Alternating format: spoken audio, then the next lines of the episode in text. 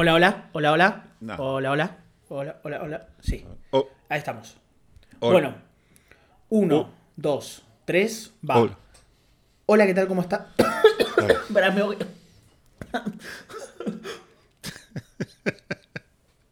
Mal, boludo. Queda, vuelta. queda. Uno, dos, tres, va.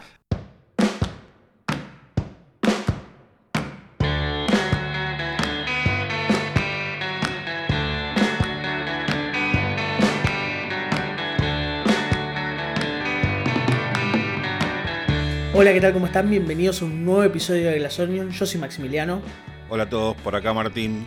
y Glass Onion es un podcast dedicado a los Beatles.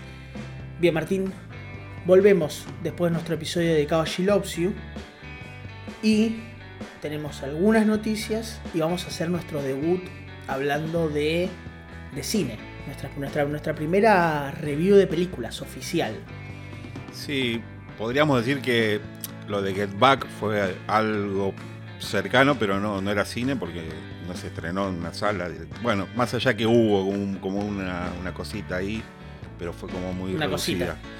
Eh, pero ahora sí, una película con un estreno comercial y oficial. Y, y bueno, vamos, vamos a meternos con eso. Es- pero antes quisiera decirles a todos que tenemos el honor de ser el primer clasificado del Mundial 2030, señoras y señores. Vamos, vamos, Vamos. vamos. Eh, no clasificamos al 2026, pero ya sabemos que clasificamos al 2030. Sí, esas cosas. Ahí ya está. Vamos por la quinta. Vamos por la quinta. Vamos por la quinta antes que la cuarta. Cuidado, Brasil. Antes que por la cuarta. la quinta antes que la cuarta es lo que vamos a tener ahora. Eh, eh, bueno, es impresionante. Ante- Antes de la grabación, minutos antes de grabar esto, hubo, ya tuvo una discusión, una teoría, hubo, se armaron millones de, de- de cosas extrañas. La primera es, ¿qué carajo hicieron? Pero eso es otro tema. Deberíamos grabar la es charla previa tema. y hacer otro podcast. La, char- la charla, pre- exactamente, exactamente, un podcast sobre qué carajo hacen en el fútbol en general. Em, tenemos igual noticias, porque hoy no paramos de recibir buenas noticias, que es que la primera es que estamos clasificados al Mundial 2030, pero la segunda es, me parece que estamos en condiciones de, de- de- de darle la bienvenida a nuestro nuevo colega de podcast. Así es, un, un pibe nuevo que se está lanzando en esto y, y que esperemos que les vaya bien. Casi como a nosotros. Yo creo, casi como a nosotros, yo creo que lo que va a pasar es, es, que, es que le va a ir bien. Tiene todas las condiciones para que le vaya bien. Bueno, a ver, ¿qué- contame, ¿qué, ¿qué es lo que está pasando? Bueno, hoy, hoy, 4 de octubre, es el lanzamiento del primer podcast de Paul. Paul acaba de editar su primer podcast, que es un podcast que, vale, que tiene de tres episodios y que se llama básicamente Life in Lyrics. Que es básicamente unas conversaciones entre Paul McCartney y Paul Mudon acerca de las canciones que inspiraron, o sea, de cómo se inspiraron las canciones. O sea, es una especie de apartado audio, eh, audio, sí, un audiolibro, no, pero un podcast basado en el libro de lyrics que salió hace ya unos años. Y Paul lo que va a hacer en estos tres episodios es dedicarle ese episodio particular a una o dos canciones y va a explicar un poco acerca de cómo la escribió, qué hizo, qué no hizo, qué salió, cómo surgió, cómo la grabó. Todo alrededor de la creación per se de la canción. Sí, hoy salieron dos episodios y, y creo que los, Hoy salieron los dos primeros los episodios. miércoles creo que es el día que va a salir, que cada episodio nuevo. Eh, vas- Exactamente. Hoy, hoy recibimos el episodio de Eleanor Rigby y el de Back in the USSR. Si uno está suscripto a Pushkin Plus, que es como una especie de plataforma que nosotros obviamente no tenemos, va a recibir con anticipación, ya tienen anticipación los tres episodios. Si uno no tiene Pushkin, semanalmente va a recibir un episodio que tenemos la lista acá. De hecho, te, lo puedo, te, lo- te los puedo decir para que vos los tengas. Es, hoy salió Eleanor Rigby y Back in the USSR. Y después, el 11, va a salir el 11 de octubre, Let It Be, y así sucesivamente. La próxima es When Winter Comes y Mall of Kintyre, Penny Lane. La número, el primero de noviembre ya tenemos Uncle Albert, Admiral Hasley, Here Today en otro episodio, Live and Let Die en otro episodio, Magical Mystery Tour, el episodio del 29 de noviembre, eh, el día, del homenaje, el día del fallecimiento de George, es el episodio dedicado a Jenny Wren y a Blackbird. Para allá, para entrados de diciembre, tenemos Too Many People, Helter Skelter, y con eso cerramos la temporada. Bueno, eh, bastante variado. Sí, totalmente. Una linda selección de temas aparte. Sí, porque tenemos Beatles, tenemos Wings y tenemos solista. Eh, sí, y tenemos. Y no tenemos solista, mm, ¿cómo se llama? Temprano, sino más tardío. Tenemos Jenny Wren, tenemos When Winter Comes. Está bien, es de los 90 When Winter Comes, pero la vimos hace dos años. Claro, igual hay todo como un hueco, ¿no? Porque te vas para atrás y eh, Here Today es lo más cercano que tenemos, ¿no? aparte de esas... Eh, te vas para atrás y Here Today, claro. Lo que estaría faltando es, no hay nada de, por ejemplo, eh, Van on the por ejemplo. No hay nada de, bueno, Van on the Run, eh, Red Speedway, Venus and Mars, Win of the Speed of Sound, Back to the Egg, McCartney 2. Es como que de los 80 solamente está... Eh, eh, ¿cómo se llama? Here Today. Después tenés Mall of Kintyre, pero Mall of Kintyre es un single. Claro. Pero bueno, de 80 tardíos no hay, 90 tampoco. ¿no? Ahí, es como el salto grande. Pero bueno, seguramente va a haber más temporadas y más, más canciones por, por escuchar. Exactamente. El, el último episodio es el 13 de diciembre. Obviamente esto salió hoy, 4 de octubre, que es el día que estamos grabando. Así que no sé vos, yo todavía no lo pude escuchar. Yo lo piqué un cachito porque, eh, bueno, obviamente estoy suscrito a la página de Paul y me llegó la notificación y había un link a un, a un audio de, unos 18 20 minutos. No sé si esa es la duración completa. Es la duración de eso. Porque lo que vi es que eh, era exclusivo de Apple de Apple Podcast, así que... Es exclusivo de Apple Podcast, pero vos te podés bajar la aplicación. Claro, bueno. Y de hecho la podés escuchar por el navegador, por esa misma manera. Eso sí, eso sí te lo aseguro. Por si alguien no lo sabe, Paul Muldon, o Muldon, no sé cómo, cómo se dice, es un poeta. Eh, que desconozco la razón por la cual Paul lo invita, pero supongo que tendrá que ver acerca de, de quizás algún análisis, quizás él aportará más en la parte de la, de la cosa, Paul dará la, cosa más de la experiencia, de, cómo fue componer, y quizás Paul Mudon está más para el aspecto más propiamente dicho de la letra, quizás el análisis, quizás la, no sé, la poesía misma de las canciones de Paul. Imagino que va por ese lado, ¿no? Porque eh, quizás también como una especie de moderador, ¿no? Como una especie de presentador eh, por ahí puede ir por ese lado, me imagino. Sí, supongo que sí. Eh, así que, nada, yo seguramente ya mañana ya me ponga el día y pueda llegar a escuchar estos dos episodios y ver a ver qué pasa. A ver que yo creo que debe estar excelente, no tengo ninguna duda. Ya vamos a ver y ya vamos a comentarlo por acá. Y vamos a hacer nuestra crítica especializada como como personas que en, esto por lo menos tenemos más experiencia que Paul. Le llevamos unos años.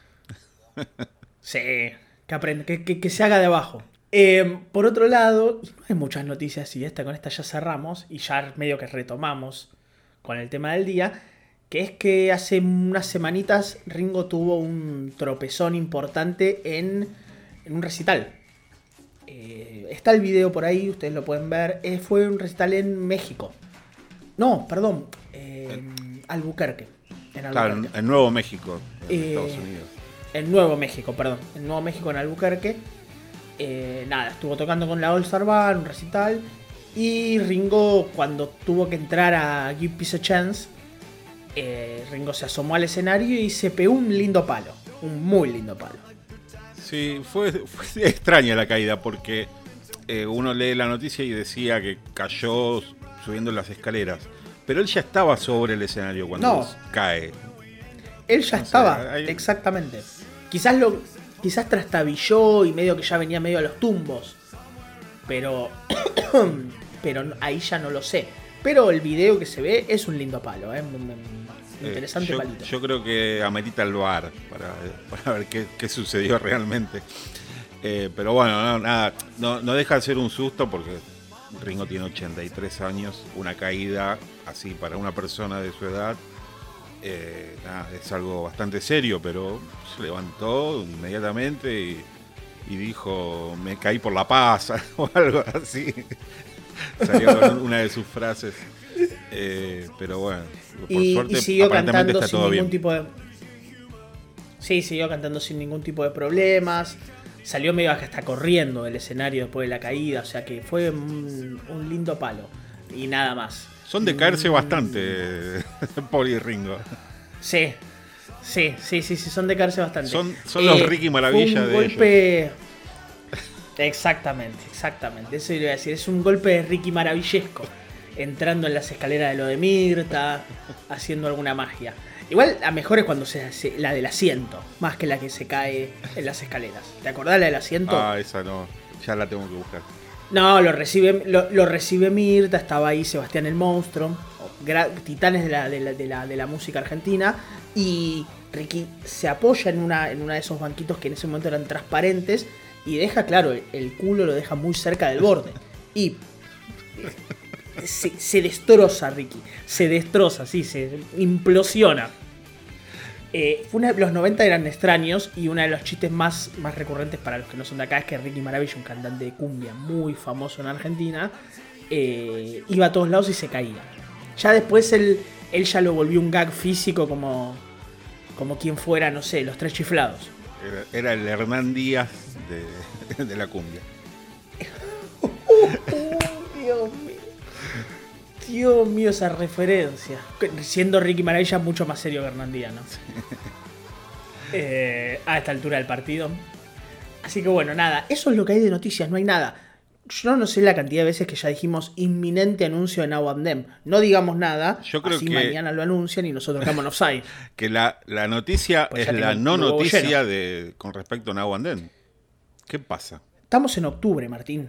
Estamos en octubre. O sea que eh, es raro. Ya empieza a volverse raro. Pasamos del inminente anuncio, lo anuncian el jueves, lo anuncian el martes, lo anuncian el miércoles, bla, bla, bla, bla, bla. No lo anuncian nunca. No queda otra que esperar. Y ¿sabes qué? Me acordé de algo. Otra, otra cosita que, que Ringo estuvo hablando bastante estos últimos días y contó que en este EP del que ya hablamos y que estamos esperándolo, eh, hay una canción de Paul y contó Sí. que Paul le envió la, la- la grabación y le, le envió los, los tracks y, y Paul había grabado un track de batería y Ringo dijo, ¿qué es esto? Pa, lo borró. Y la grabó él. la venganza de Ringo. La venganza de Ringo después, de, después del álbum blanco llegó acá. claro. Se Esa- tomó ese, ese- 50 ese tuco años. se co- ese tuco se cocinó 53 años, más o menos. 53, 53 años y pudo, estuvo ahí. Meta, meta, el guiso más largo del mundo. Eh, pero bueno, está bien. Está, está- está- está muy bien, bien por Ringo. También nos falta, muy, nos falta mucho para el lanzamiento del disco de Ringo, del EP de Ringo. Tampoco falta mucho para el lanzamiento del disco de los Stones, que tiene a Paul. Se confirmó que tiene a Paul, no que tiene a Ringo. Tiene a Paul. Eh, salió el otro día un adelanto, no sé, otro más. Salió este video que se llama Angry, que a mí me gusta. Y salió Sweet Sound of Music, Sweet Sound of Heaven, no me acuerdo ahora, que es la que tiene a Lady Gaga y a Stevie Wonder. Y me gustó, ¿eh? Me gustó. Cinco minutos, un tema un poco más largo de lo normal. Y me gustó. Una onda media gospeliana, ponele, mucho tecladito, mucho piano, más un, un Jagger solista que un Stones. Es como que le falta el lado Kate Richard a la canción. Ah, me pasó completamente por al lado y no lo, no lo vi. No, no, no, es que, es que tampoco rotó mucho porque no es una canción como, como para que suene en radios, es como una canción bastante más en otra onda. Que eso está bien, me gustó. Eh, no tenemos nada más. Creo que nada más. Ah, hay- no lo hablamos. No, no, no, sí hay algo más que no lo hablamos. que es que hay, no, no, no importa mucho, pero hay tema nuevo de Danny Harrison, el hijo de George. Ah, Nos olvidamos de eso. también. Danny Harrison sacó un tema que se llama Damn the, Damn- Damn the Frequency, que va a salir, que ya salió hace unos días, un tema de unos 5 minutos, eh, con mucha, mucha carga electrónica psicodélica, mucha, mucha, mucha, eh, y que para los que tengan ahí un poco más para, para, para escucharlo, a mí me gustó mucho el tema, pero es una carga electrónica potente y tamizada con un poco de, de psicodelia. Eh, una de las personas que trabaja en el disc, que, que está en la canción, es Graham Coxon, que es uno de los bateristas de Blur. Dato, ahí al pasar. Eh, escuchen la canción, a mí me gustó, a mí me gustó. Así que, pero no mucho más que eso. Y en unos meses, en una semana sale el disco, más cercano sobre el final de octubre, principios de noviembre. ¿Estamos para el tema del día? ¿Para la película del día? Estamos. Estamos. Te pongo ahora la música de función privada. Y serví lo- los whiskies. Sirvo, los, sirvo, sirvo las bebidas alcohólicas. Vos sos Rómulo Berruti, yo soy Carlos Moreno. No, Carlos Moreno era Moreno y Berruti, sí. Eh, y ya estamos, ya estamos. ¿Qué vamos a hablar? Vamos a hablar de Caveman. Uno. A ver, este es el episodio de Ringo, muchachos, ya se dieron cuenta.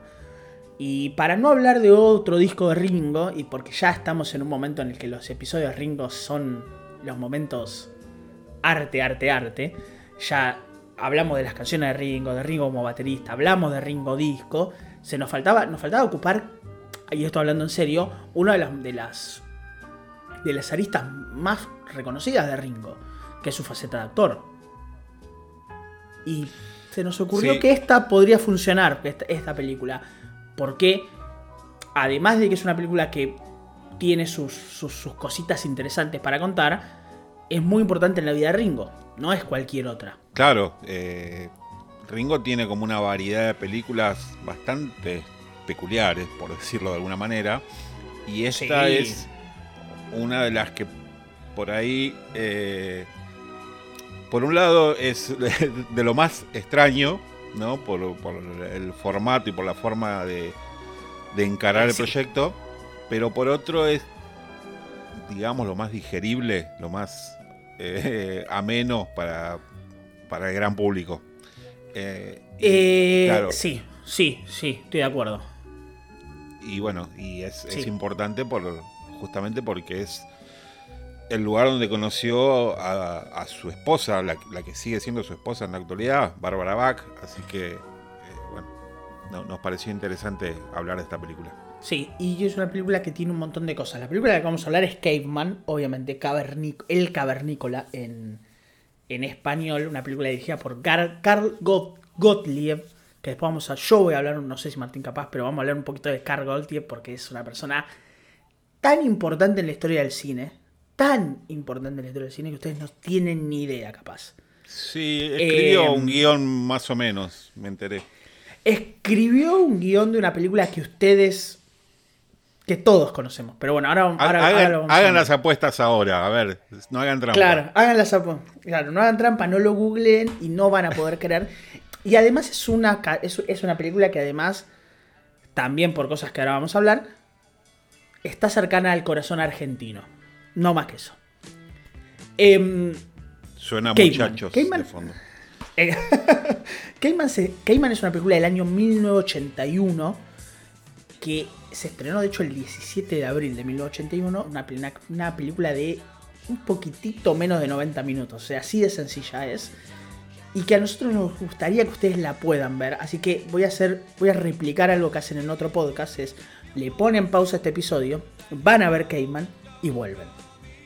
Bien, ahora que volvieron y ya vieron Cayman y se deleitaron con Cayman, vamos a hablar de esto. Eh, a ver, primero, ¿dónde estábamos con Ringo en estos momentos? 1981. ¿Qué estaba pasando con Ringo? No estaba pasando mucho. Y Ringo venía del, de su periodo más bajo en, en cuanto a su carrera musical.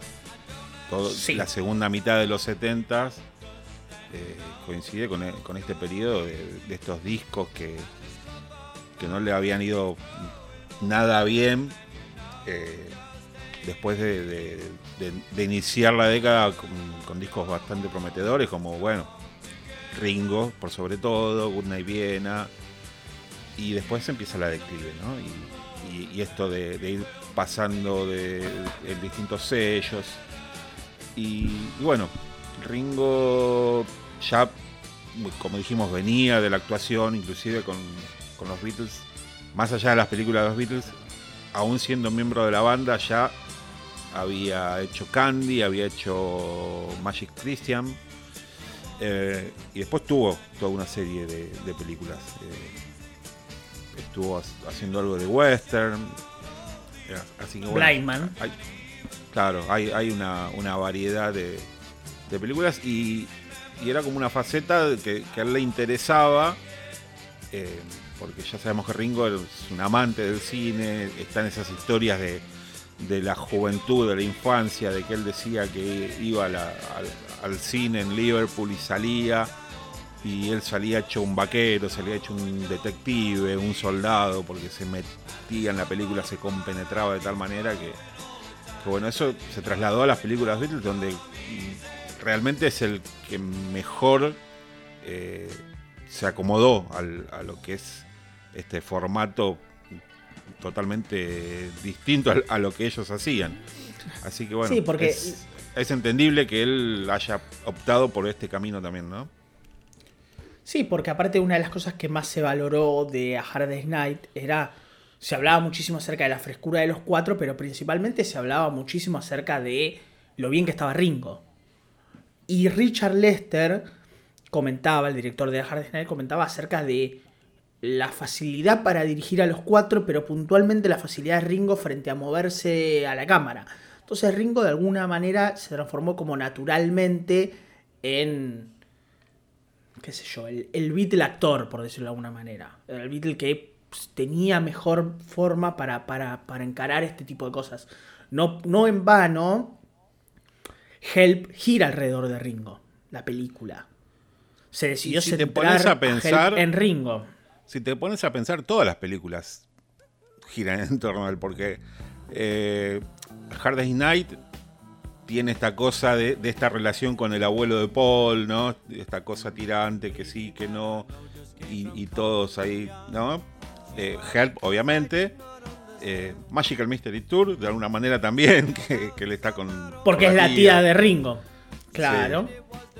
Exactamente. Y de alguna manera, de alguna manera, podemos, capaz lo estamos forzando mucho, lo que sería Let It Be Get Back se vuelve lo que es porque Ringo se tiene que ir a filmar otra película. Sí. Y hasta Yellow Submarine te diría también que está... Eh, sí, de alguna manera sí. Entonces Ringo como que se vuelve muy importante para las películas. Quizás Help es el ejemplo más más fácil, porque obviamente él es el protagonista, él es el que tiene el anillo en el que la secta está, y más obvio también, obviamente. Pero Help está Help existe. Recuerden que Help se iba a llamar A Turn to Hall, y iba a tener otras, otra, otra, otra forma, otra cosa. Pero Help se vuelve lo que es en principal porque tanto el público como la, crítica especializada, como el periodismo de cine, una de las cosas de las que más se había hablado era de, che, este tipo muy bien, ¿eh, loco? Bien. Bueno, ya yéndose a, extremos eh, totalmente exagerados, eh, las críticas sobre Hard Night lo ponían como el nuevo Chaplin, ¿no? Por esta cosa de... Sobre todo por esa escena muda de, él deambulando, ¿no? Todo triste por, por esos canales, ¿no?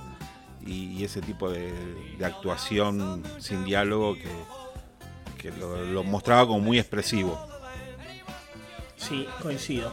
Y eh, Help además nos va a traer la situación de, eh, ¿cómo se llaman? De Act Naturally. Una canción que, que también potenciaba ese espíritu de Ringo como el actor. Eh, porque también podría haber hecho cualquier otra canción, pero no, se decidió hacer una sobre actuar, sobre este tipo que es el actor. Entonces, medio que desde la banda y desde afuera de la banda, todo el tiempo se estaba marcando que Ringo era como un poquito mejor que los demás en este aspecto particular. Y además servía para que un integrante de la banda que quizás no tenía tanta injerencia la tenía, pero no tenía tanta injerencia como el resto de los integrantes. En la pata musical tuviera su apartado por fuera en el cual fuera el centro de la, de la ecuación. Sí, también Servía para todos lados. digamos que los cuatro coquetearon con el cine. eh, George más del lado de la Sí, producción. Eh, John te fechó How I Won the War. sí, que bueno, fue como probar y, y no, no- no resultó de la mejor manera. Y Paul que hizo esta maravilla de eh, Give My Regards to Wall Street.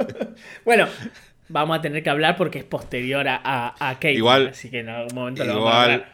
eh, yo, la, yo la quiero mucho porque es una película que, que coincidió con mi comienzo Beatlemaníaco, entonces Claro. eh, en los Obvio. viejos videoclubs No, no, más- estaba y la alquilaba todo el tiempo.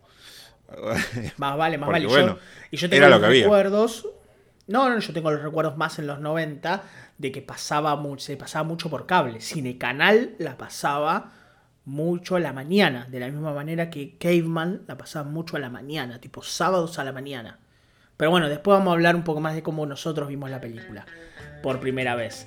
Em, así que nada, Ringo y venía con este tema de ser como el actor de la banda, por decirlo de una manera, marcado como el actor de la banda. Con algunas cosas posteriores, él había hecho de Frank Zappa en 200 mo- en eh, 200 Motels, había hecho Blind Man el western, había aparecido en That Will Be the Day, uno de los protagonistas de That Will Be the Day, en el 73. Pero a su vez también pasaba que su carrera musical estaba en un punto muy bajo. Estamos en la época del querido y recordado para todos nosotros Ringo de Ford, Bad Boy, Stop and Roses, eh, discos que no, no, a los que no les fue bien, no les fue para nada bien. Ringo cambiando de compañías discográficas, como decía Martín, tratando de encontrar ese algo. Y en el medio apareció Cayman. en el medio apareció esto que le servía a Ringo para también volver al cine. Bueno, y dato no menor es que este es, eh, me arriesgo a decir que es su primer trabajo post muerte de John. Y, bueno, eh, es como que también eso da un impulso y, y hace poner atentos a todos, ¿no? Tanto crítica como público en cuanto al, a qué iban a hacer los demás Beatles después de, de este trágico suceso. Así que Sí. eh, también tiene relevancia por eso. Sí, totalmente. Eh, y acá llegamos a, a Caveman, per se, a esta película que literalmente es sobre un cavernícola, que literalmente ocurre hace muchísimos, muchísimos años. Y, y tiene que ver con. con esta tribu. Con esta tribu de, de hombres, con esta tribu de, de cavernícolas que están ahí viviendo el día a día, medio aburridos, pero vamos, vamos a hacer algo antes. ¿Cuándo la viste por primera vez? ¿Qué, ¿Cómo la viste por primera vez? ¿Te acordás? Eh, la vi, digamos, yo calculo que 90 o hasta Sí, 2000, eh, descargada de algún lugar, seguramente. Te- Ah, Tenía el dato porque, bueno, obviamente lees y, y por ahí a nosotros no este tipo de cosas no nos llegaba tan fácilmente, pero con internet empezaron a, a abrirse puertas y, y la habré visto así, descargada en algún lugar. Claro. Yo la vi, diría, yo la vi con mi papá en cable. Yo era chico, estamos hablando del año 99, 2000. Yo estaba tipo los 11, 10, 11 años, más o menos. Y tipo fue como, mira, mira, venía a ver esta película. De alguna manera funcionaba con esta cosa de, yo no tenía problemas con los subtítulos ni nada, pero por una característica especial que tiene la película, me funcionaba. Era yo tipo, me sentaba ahí, la miraba y no había ningún problema. Y la vi con él. Y era tipo como, ah, mira, este es Ringo. Y ahí fue como, mi, papá fue como tirando las primeras datas. Ay, este es Ringo, el baterista de los Beatles, bla, bla, bla, bla, bla. Y a mí, medio que no me importaba quién era, pero había como pequeñas cositas de la película que me parecían divertidas en ese momento. Eh, que ahora las volví a ver y me siguieron pareciendo divertidas, así que no lo voy a negar. Eh, pero así fue como yo la vi. Fines de los 90, principios de 2000 en cable. Insisto, la daba mucho cinecanal a la mañana. Yo tengo el recuerdo sábados a la mañana. Tipo verla sábados a esa hora. Y como yo era una persona que tenía. era chico. Y a su vez, cuando ya era medio adolescente, preadolescente, no hacía nada, estaba todo el día encerrado en mi casa la habré visto un montón de veces en cable, igual que Give My Regards to Broad Street. La habré visto mil veces porque me levantaba temprano los sábados a la mañana porque no tenía vida social y me quedaba viendo la película, pues estaba el pedo. Así que yo la vi muchísimas veces. No, un tipo, un, tipo que, que, fue, que siempre fue muy exitoso con, el sexo opuesto. Em, así que eh, eh, no había ninguna posibilidad de no verla, la vi millones de veces por ese lado.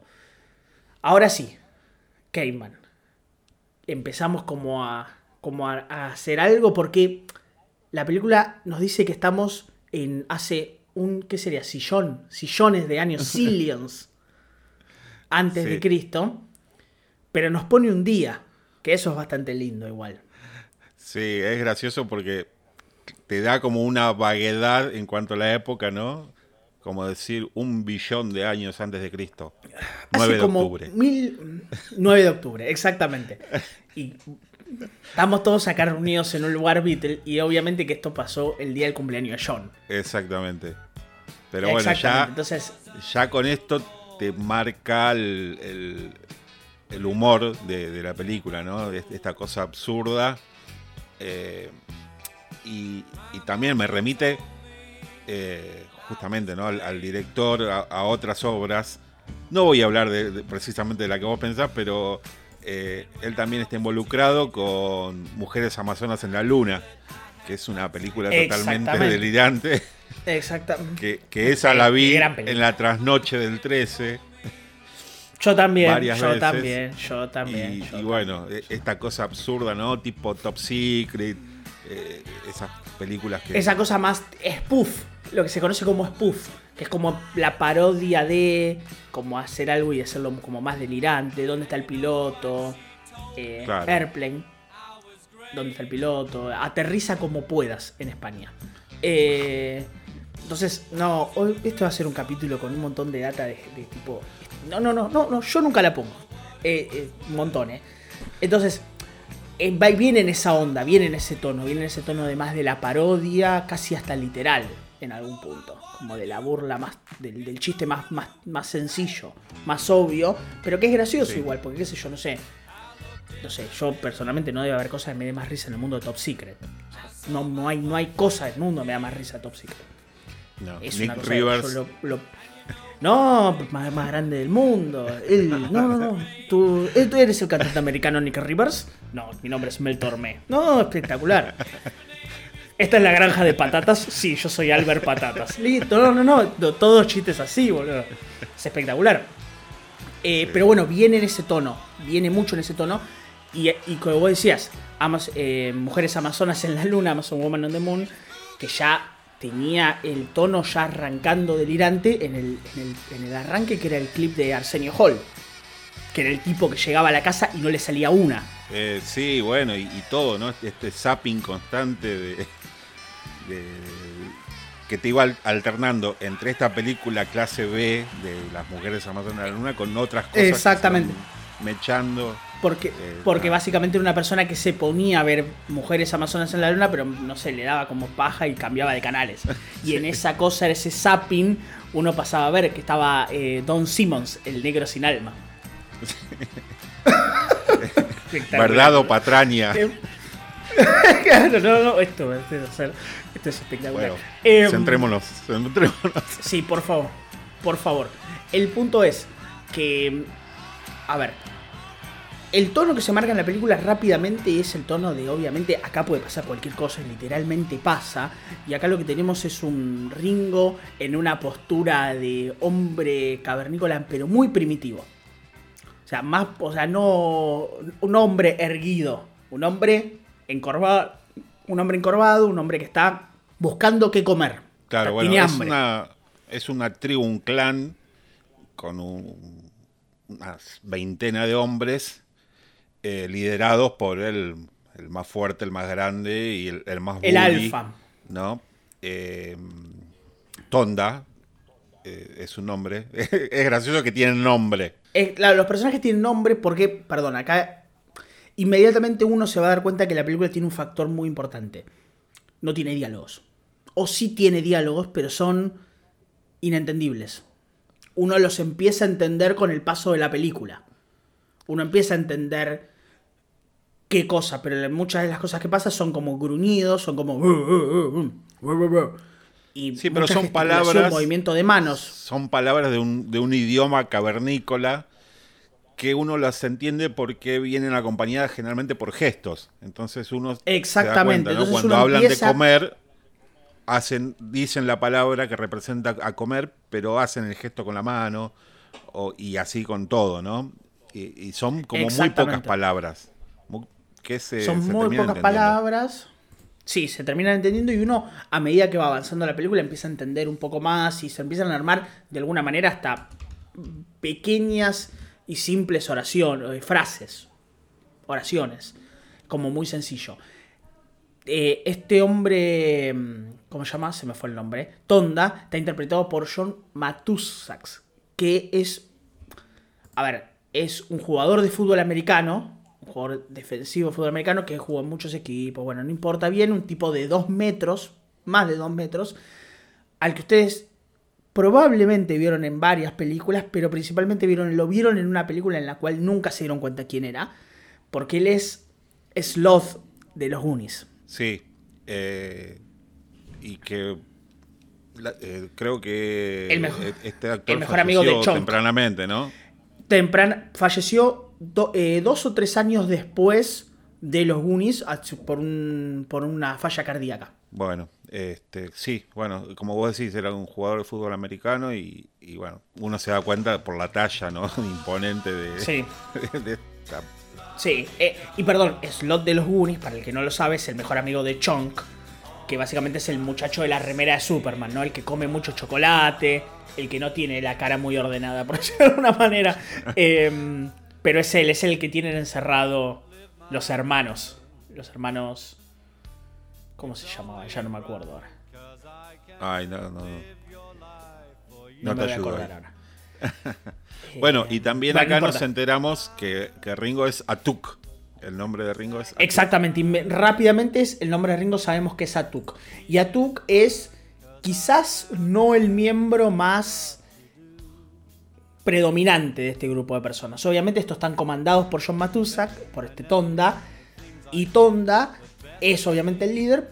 Y Ringo, Atuk, no está ni siquiera entre, entre la segunda o tercera línea de los personajes de, esta tribu de hombres. no, es el último. Probablemente esté. Eh, probablemente está atrás de todo. O casi atrás de todo. Entonces. La, la vida de Ringo, o de Atuk mejor dicho, es vagabundear por ahí tratando de buscar alimento y conseguir las obras. Ese como el meme, migajas. Eh, y con esta forma nosotros recibimos, o sea, así nos enteramos de la existencia de Ringo en, este personaje, como es Atu. Básicamente un tipo desplazado absolutamente que con lo único que puede conformarse es con las obras de los demás. Bueno, y en esta en este comienzo de la película el grupo es atacado por un, dinosaurio que no tiene nada que envidiarle a los de Spielberg en Jurassic Park. Básicamente, que ni siquiera, es ni siquiera es un dinosaurio, parece más como una lagartija, ¿no? Sí, sí.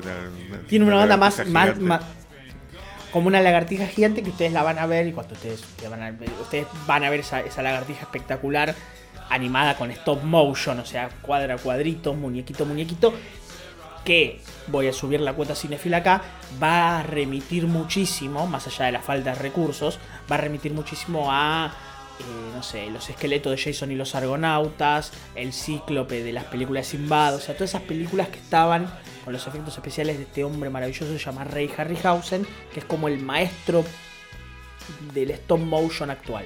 O sea, uno de los grandes maestros del stop motion de todos los tiempos. Un tipo que se dedicó a animar muñecos y meterlos en pantalla un capo total. Bueno, y, acá conocemos también a otro de los personajes, que es el, interpretado por Dennis White, eh, llamado Lar. Que bueno, él se, saca, saca la cara por el grupo y, se enfrenta con, el dinosaurio, y, pero tiene secuelas y, es abandonado por el grupo, porque bueno, no, puede caminar bien y, lo dejan atrás. Ringo intenta, Atuk intenta eh, ayudarlo, pero nada, se lo llevan como dicen, no, no, no, déjalo. El miembro débil queda, queda relegado. Sí, totalmente. Dennis Quaid, que obviamente no, creo que haya falta de nombrarse, nombrarlo, ¿no? Es un tipo muy famoso. tipo que al día de hoy sigue siendo muy famoso. Y yo creo que es el que tuvo una carrera más, ¿no? más importante de todos. Bien. Y de todos los que están ahí, sí, sin dudas. y básicamente un tipo, no sé, trabajó en un domingo cualquiera, Juego de Gemelas el día después de mañana, o sea, un tipo muy famoso, un tipo que sigue, pero que sigue haciendo películas el día de hoy, o series, o sea, un tipo muy importante. Jerry Lee Lewis en Grandes Bolas de Fuego. Es Jerry Lee Lewis en Grandes Bolas de Fuego, o sea, un chavo, un tipo, un tipo realmente muy famoso, que acá está en uno de sus primeros papeles, y que va camino a ser Lee y el hombre con la, con la mayor cara de mariscal de campo de todos los tiempos. Eh... Viste que somos 50 películas de, Mariscal de Campo. Tipo, un hombre con cara de Mariscal de Campo. Eh, pero bueno, nadie. Sí, es, el, es la persona más famosa, que acá no era el más famoso. Pero sí lo era. No, no, jovencísimo. Y, bueno, eh, es este personaje que, queda ahí como, como fuera de, del grupo que regresa a, la cueva, ¿no? Al, lugar donde pernoctaban. Y, y bueno, eh, ahí conocemos a otro de los personajes importantes, que es el que interpreta justamente Bárbara Bach. Exactamente, Bárbara Bach que eh, interpreta básicamente a, la, esposa, a la mujer, a algo por el estilo, de Tonda. Y que es pretendida o que la cual Atuk Ringo tiene como un interés amoroso, tiene como interés de, de que pase algo más ahí. Em, eh, Bárbara Vázquez, Bárbara Vázquez, digamos, vamos a, vamos a hacer la aclaración acá porque ya no, no, creo que yo no puedo decirlo, no puedo evitarlo. Bárbara Bach es actriz, obviamente, y modelo.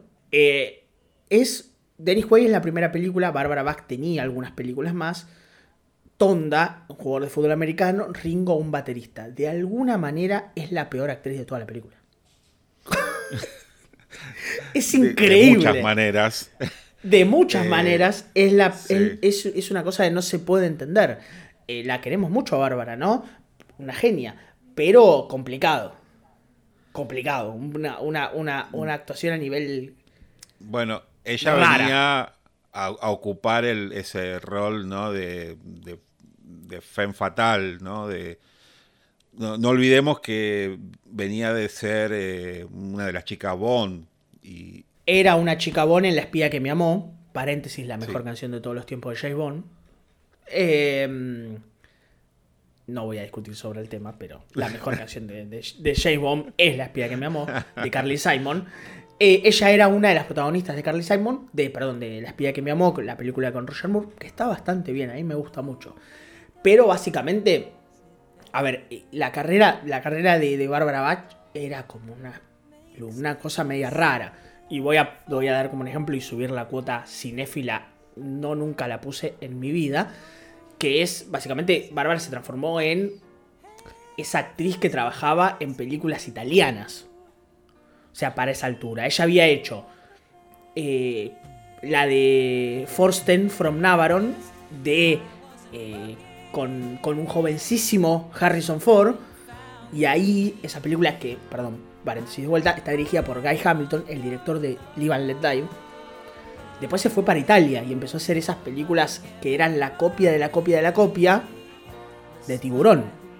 Como La Isla de los Hombres Peces o El Caimán o sea, películas que aprovechaban de finales de los, de, finales de los 70, principios de los 80, 78, 79, que se subían al tren de tiburón y que en vez de tener un tiburón tenían unos hombres peces medio deformes y un, y un cocodrilo. Ahora, ¿por qué nombramos tiburón acá? Bueno, ya está, develemos el misterio. Eh, bueno, justamente el director de esta película, este, eh, Carl, Carl Gottlieb. Gottlieb. El, el loco Carl, el loco Carlos, eh, es el guionista de Tiburón y de sus secuelas también. Sí, de algunas de sus secuelas. Sí, eh, de algunas Así de que- la 2 y de la 3. Así que Eh, es como que podés unir puntos, ¿no? Porque lo tenés a Carl trabajando en Tiburón con Spielberg, Spielberg, Jurassic Park. Spielberg Jurassic Park, Jurassic Park los dinosaurios. A su vez haces Live and Die de Ringo con la película y el director que trabajó con Bárbara Bach, que a su vez Bárbara Bach con Ringo, que Ringo y, así y así podés seguir un montón de tiempo. La realidad es que es que parecía que vos ves las conexiones de la película y es increíble. Todo el mundo está conectado con todo el mundo, quizás por cosas externas. John Maustock, eh, el Tonda, no me voy a acordar ahora el nombre, eh, está en Goonies, que es una película producida por Steven Spielberg. Y parece que todo está ahí en el mismo mundo y, y no todo tiene como la misma calidad tampoco, ¿no? Pero, digamos, y viene, y viene muy, muy, muy en la onda de... ¿Cómo puede ser que todo esté tan conectado? Pero está todo conectado, es increíble, pero está todo conectado. Carl bueno. Que vos le entras al, al IMDB y lo más maravilloso que le encontrás es que haya escrito Tiburón. Es, es muy loco, sí. Y... Escribió Tiburón, boludo, escribió Tiburón. Sí. ¿Vos entendés, boludo? Es la película más espectacular del mundo. La película más espectacular del mundo. Eh, no, no, a mí me- Bueno, me, me- y me- escúchame. me parece increíble. Ya está, saquemos el orgullo argentino. Y saquemos el orgullo argentino. Ringo trabajó con Lalo Schifrin. Esta es una película musicalizada por Lalo Schifrin. Que quien no sabe, Lalo Schifrin es un argentino que hace muchísimo. todavía está entre nosotros, Lalo. Hace muchísimos años vive en Estados Unidos y es el creador de, principalmente, y uno de sus hitos más famosos, la música de Misión Imposible. Pavada. Ja, pavada de canción. Pero digamos, pero estamos hablando de Lalo, un tipo que estuvo en esta, que estuvo en, en Cayman, obviamente, estuvo, que hizo la música de Misión Imposible, que hizo la música de Bullet, que hizo la música de, no sé, de miles de películas, de miles y miles de películas y series. De miles. Tipo que se puede sentar en una mesa chica de grandes compositores con, no sé, eh, qué sé yo, John Williams, con Ennio Morricone, con, eh, ¿cómo se llama? Leonard Bernstein, o sea, con a ese nivel, puede llegar a ese nivel. El de las películas de Hitchcock, que ahora se me fue el nombre, eh, no, me, no me sale el nombre ahora. Pero digamos, está a ese nivel de icono, porque la música de Misión Imposible, que es quizás su, su obra más famosa, es una de las canciones más famosas de todos los tiempos. Sí, sin dudas. Y, que, Y es nuestro. Sí, y que hizo digerible esta, esta música ¿no? de Misión Imposible.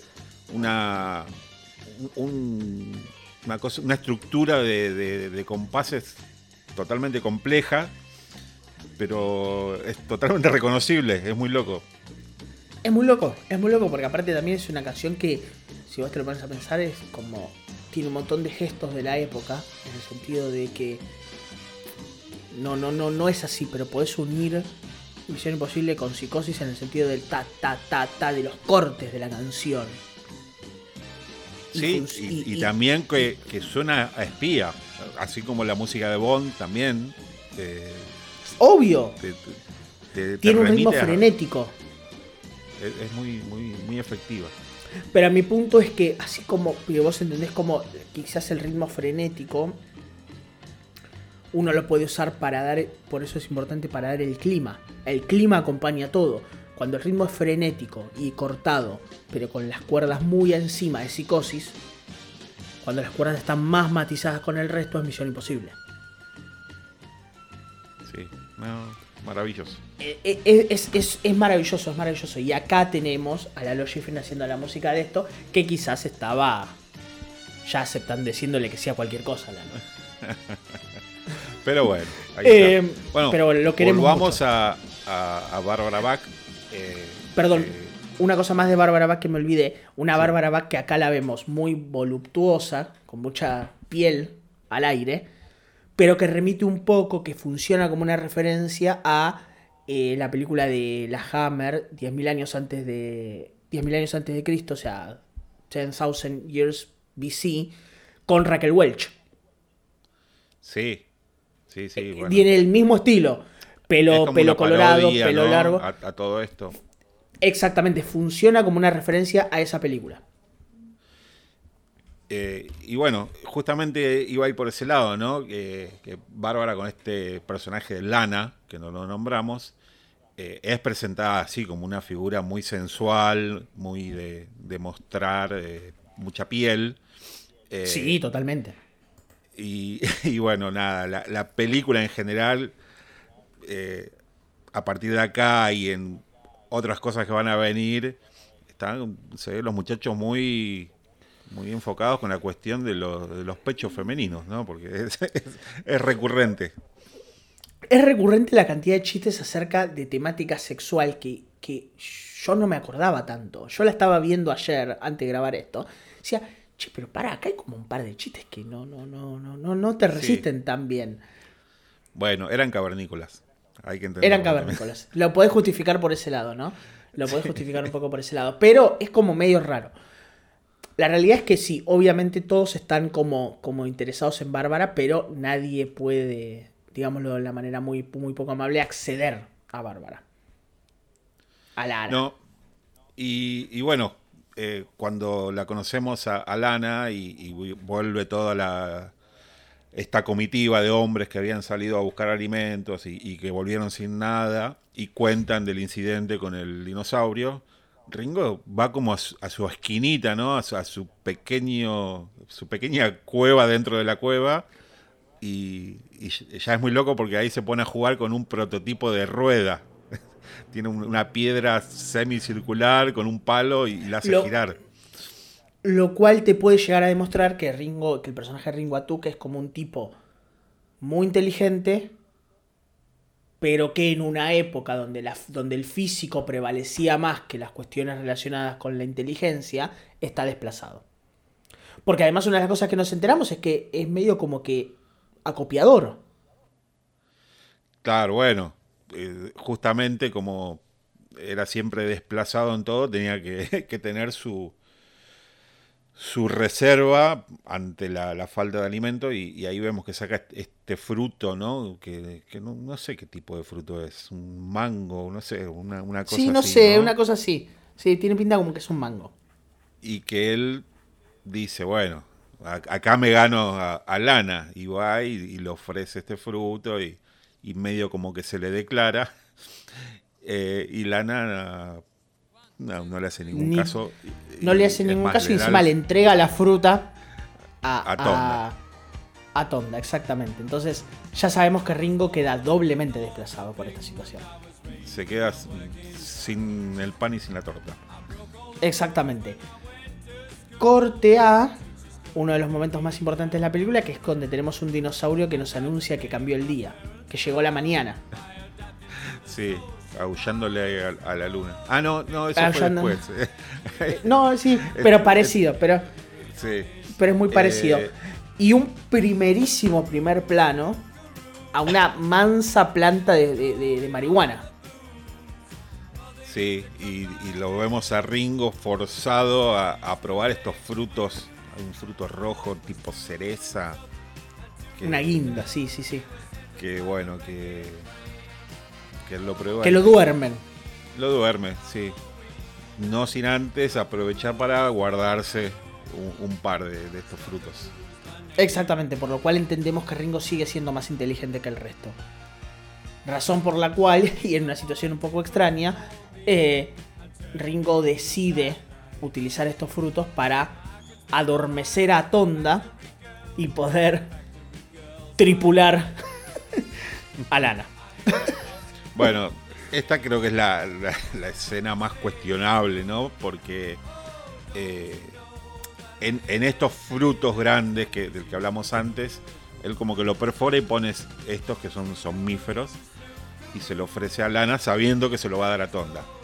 Cuestión que ambos comen del fruto y, bueno, se quedan totalmente dormidos. Y en el medio de la noche Ringo o Atuk eh, va a, este lugar, a, a la suite matrimonial. Eh, y bueno, ahí es como que intenta aprovecharse de, Lana que estaba inconsciente, totalmente fuera de lugar. Eh, sí, sí, sí, sí, es como, como muy extraño toda la secuencia porque además, bueno, nada, se vuelve humorística, está bien. Otros tiempos, otro tiempo podemos justificar lo que es como son cavernícolas que todavía no entienden los conceptos relacionados al consentimiento. Pero no deja de ser como particular porque además en algún momento se sugiere, y esto quizás yo soy muy, muy retorcido, quizás en un momento se hace como un primer plano de la cola de Tonda. Se hace como un plano más cercano a la cola de Tonda, tipo como que en cualquier momento Ringo era como que cualquier agujero es trinchera, macho. Sí, pero Tonda tenía un slip. Rarísimo. Exacta, sí, sí, sí, una cosa muy rara, un taparrado muy raro. La realidad es que Ringo se queda dormido entre medio de los dos y en una escena en la cual Ringo simula, Tonda se, Ringo se sube arriba de Tonda y simula tener falsos pechos como para que no se dé cuenta que estaba él. O sea, tipo una... No, no, no, esto es complejo, extraño. Y bueno, y todo esto termina en, en Atuk desterrado de, la tribu y bueno, tiene que irse a vagar ahí por el, por el por, esta zona rocosa eh, que no lo dijimos, se, grabó en México. Se grabó en México. Y ahí ve una huella de, un pie, porque bueno, esto tampoco lo dijimos antes. Eh, Lar, cuando se lastima, empieza a caminar a los saltitos, ¿no? Con un pie. Y bueno, él, Atuk ve esta huella y ahí se da cuenta. Y se ven y hacen la corrida para encontrarse en cámara lenta. Los dos saltando con un pie. Y ahí se sucede como el primer evento particular de la película, que es la idea de que lo que vamos a ver además es como una cierta evolución. Como que estos personajes van a ir aprendiendo cosas que nosotros ya consideramos claves en nuestra vida. Porque como de alguna manera el abrazo entre los dos les, les hace un ruido en la cadera, en la columna, y pasan de una postura más erguida a una postura totalmente más de, claro, una postura más de primate. Es como que este choque genera la, digamos, la primera, el primer Homo erectus. no tanto un Homo hábitus. Claro, bueno. Digamos, el, concepto de primaria. El abrazo es tan efusivo y tan fuerte que cada uno como que empuja la columna de, del, otro y, termina como de destrabar de, esa postura como agachada para quedar totalmente erguidos y, es muy gracioso como caminan, así como... Como aprenden a caminar. Aprenden a caminar. Ahora... Y, es muy loco porque eso automáticamente le cura la pierna al Ar que venía ringueando. Exactamente, exactamente. La, la realidad es que Ringo ahora de alguna manera empieza como a armarse de un séquito de personas, o sea, empieza a volverse él como el líder de una manada, porque inmediatamente tenemos la aparición de... No, pará, pará, pará que, pará que viene antes la, mejor escena de la película. El mosquito gigante. Exacto, pará, no te me vayas. El mosquito gigante que, que se posa sobre la cara. Claro, después del reencuentro se van a dormir y, y al Ar se le posa en la cara un mosquito que... Un mosquito gigante. Gigante, un monstruoso. Lo intentan espantar y Ringo decide matarlo y lo, eh, presiona contra la cara y le sale Exactamente. todas las Exactamente. y Ringo pone cara como diciendo, ya está, te lo solucioné. Te lo solucioné el problema, no sé de qué te quejas.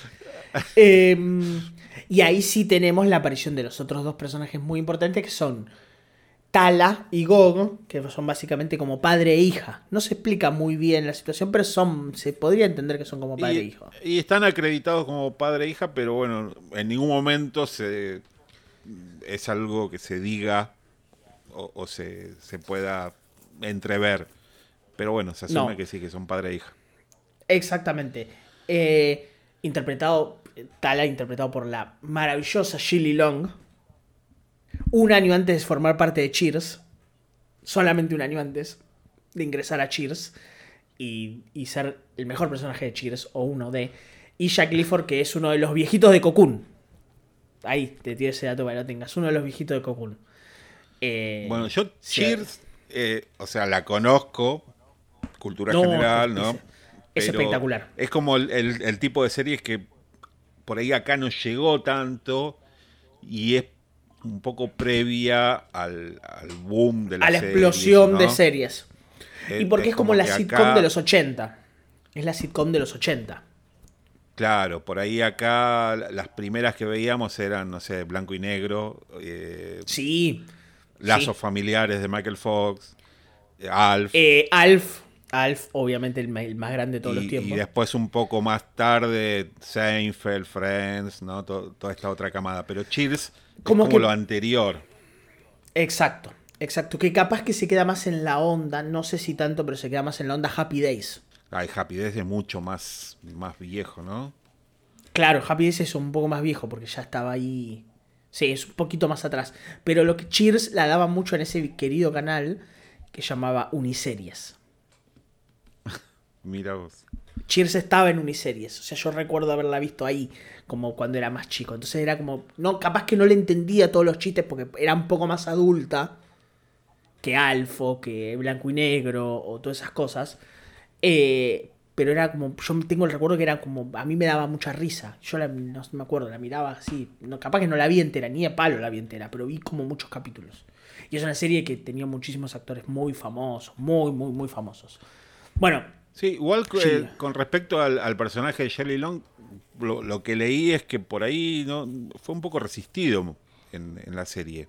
En Cheers, sí, sí, sí, sí, sí, sí, sí, no era como, pero como que me- era como uno de esos secundarios que después sobre el final se vuelven recurrentes. Una de esas cosas que pasaban en las viejas sitcoms eh, est- estadounidenses. Porque lo principal era el personaje de Ted Danson, Rhea Perman, el de Kelsey Grammer, que era Frasier, que después tuvo su propia serie, eh, Woody Harrelson, que era el bartender. Era como si ella aparece más sobre el final, si yo, hasta donde yo tengo el recuerdo. Más Diane sobre esa- era el nombre, sobre- ¿no? En el personaje. el, el Jill, Diane, eh, eh, Jill Long era Diane.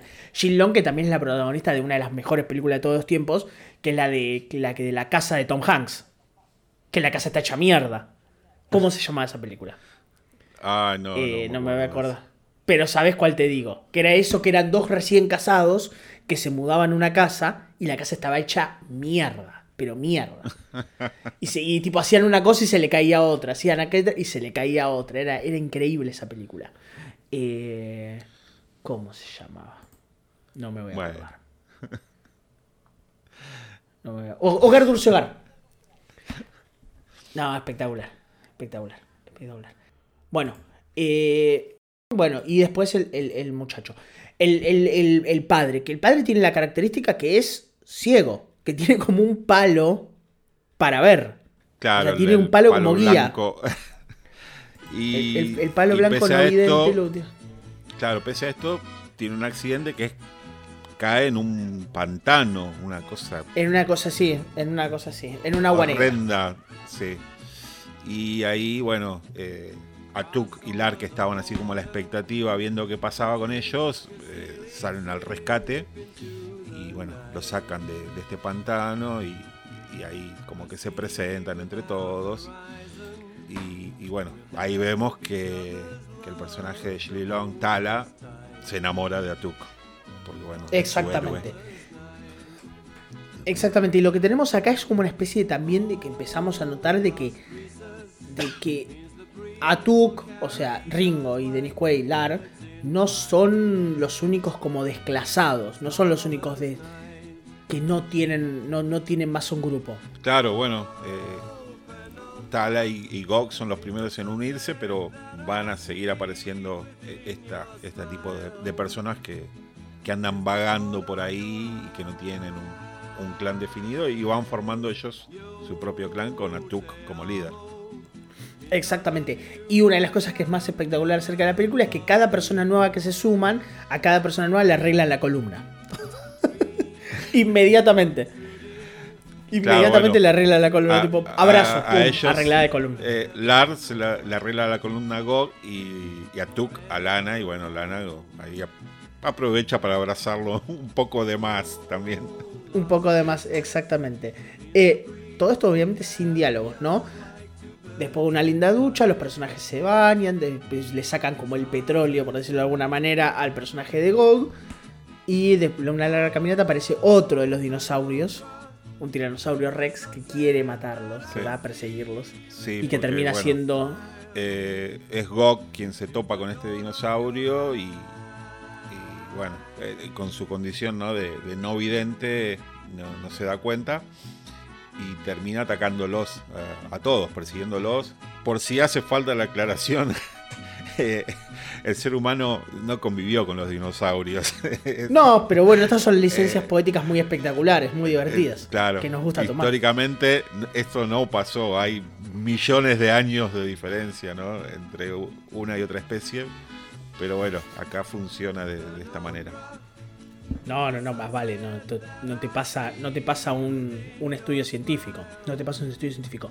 Posterior a esto ya empezamos a ver que se encuentran con más gente y la manada crece aún más. El grupo de personas crecen aún más que empiezan a, seguir a, Ringo.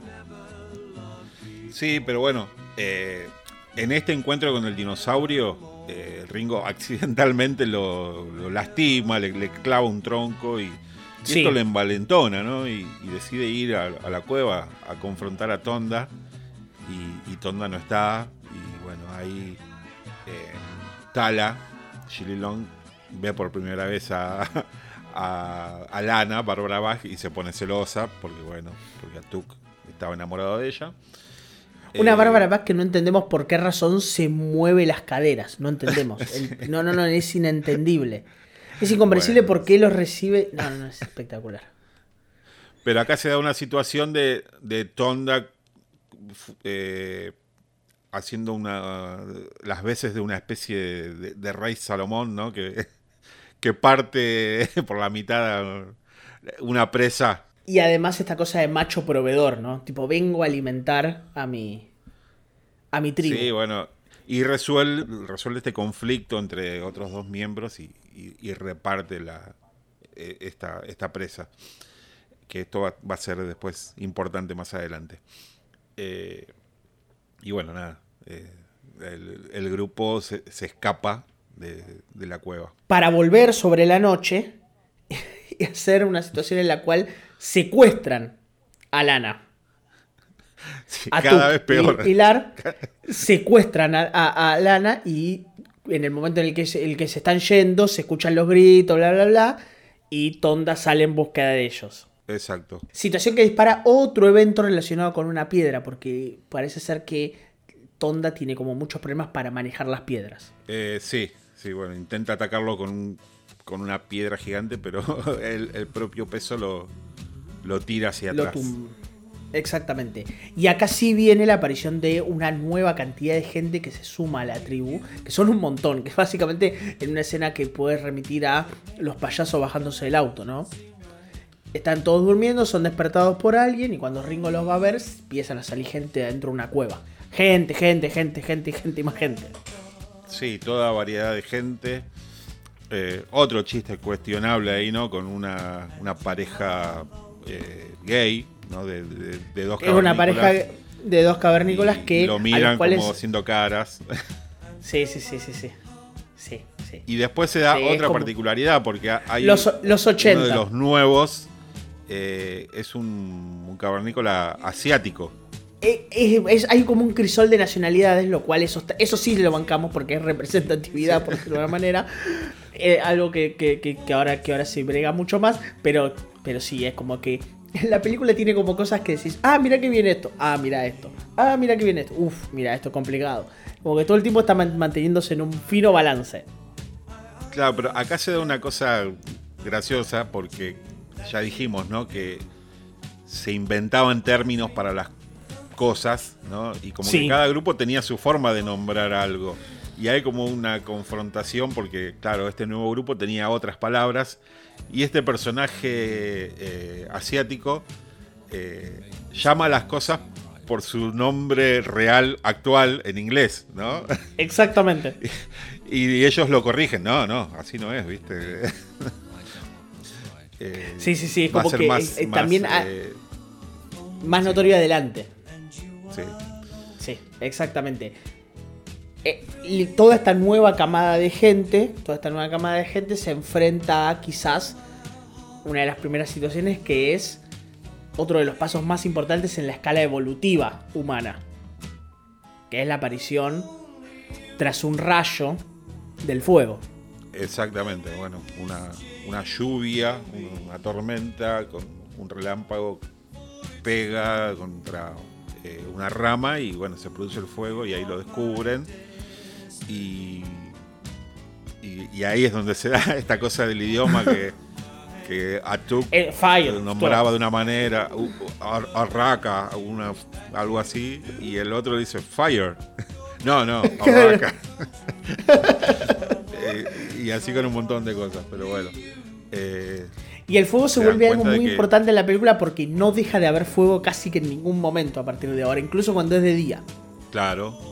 Eh, y bueno, acá se da esta situación de dos miembros de, este nuevo clan disputándose una presa y, Ringo, queriendo emular a Tonda, lo, quiere partir a la mitad y obviamente no tiene la fuerza para hacerlo. Entonces eh, le pide ayuda a uno de ellos como para tirar, ¿no? Y, claro, quedan con la presa sobre el fuego y lo van girando. e inmediatamente, inmediatamente empiezan a descubrir... El, pollo al espiedo. Exactamente, empiezan a descubrir la cocción de los alimentos. Y, las, y, las, cosas que se van descubriendo empiezan a ser así, porque después entran en un festín y ese festín provoca quizás el momento más ringo de la película, porque se empiezan a dar cuenta que las cosas si soplan o si golpean, hacen ruido y esos ruidos se pueden generar música. Exactamente. Eh, casi por accidente se van sucediendo una, unos, unos sonidos que van acoplándose unos con otros y, terminan todos cantando el, tema, el, el leitmotiv, ¿no? De, que es el escuchamos al comienzo de, la película. Exactamente, exactamente. O sea que en cosa de horas eh, descubrieron el fuego, descubrieron la, eh, la cocción de los alimentos y también inventaron la música. Exactamente, todo en el pasar de muy, muy, muy poquitas horas pasa todo eso. Y la película empieza como a escalar en el grado de, de, de, de delirio. La película empieza cada vez a poner, a, poner a, estos tipos en situaciones cada vez aún más irreales y más, más fantasiosas y más impredecibles una con la otra. Y bueno, es, como que, ya, ya no hay límites en cuanto a, tiempos, ¿no? A, la aceleración de, sucesos en, el periodo, periodo histórico, ¿no? De, esto de sugerir eh, la, evolución de caminar eh, agachados a caminar erguidos, de, la rueda, del fuego. Eh, creo que hasta se ven algunas pinturas rupestres también en, la, Se ven algunas pinturas rupestres, como un cocoliche, un montón de cosas que se van sucediendo en las cuales no hay mucho sentido, pero que todas terminan aportando a a, este, a esta cosa lógica que uno a veces puede llegar a pensar que bueno, todo pasó más o menos junto, que son 10.000 años, que son 1.000 años, que son 2.000 años de evolución de un lado al otro. Es como... No, todo pasa muy rápido, todo pasa muy juntito. Es como que la elipsis del tiempo sigue sus propias reglas. Sí, bueno, nada. y esta está Muy bien, muy bien eh, ubicado cada, cada elemento, así que va bien. Como todo bien ahí, va bien cada elemento de esta tribu que empieza a descubrir se culmina en quizás la aparición de, de, ese huevo gigante que encontramos en un lugar de, en, las, en las alturas.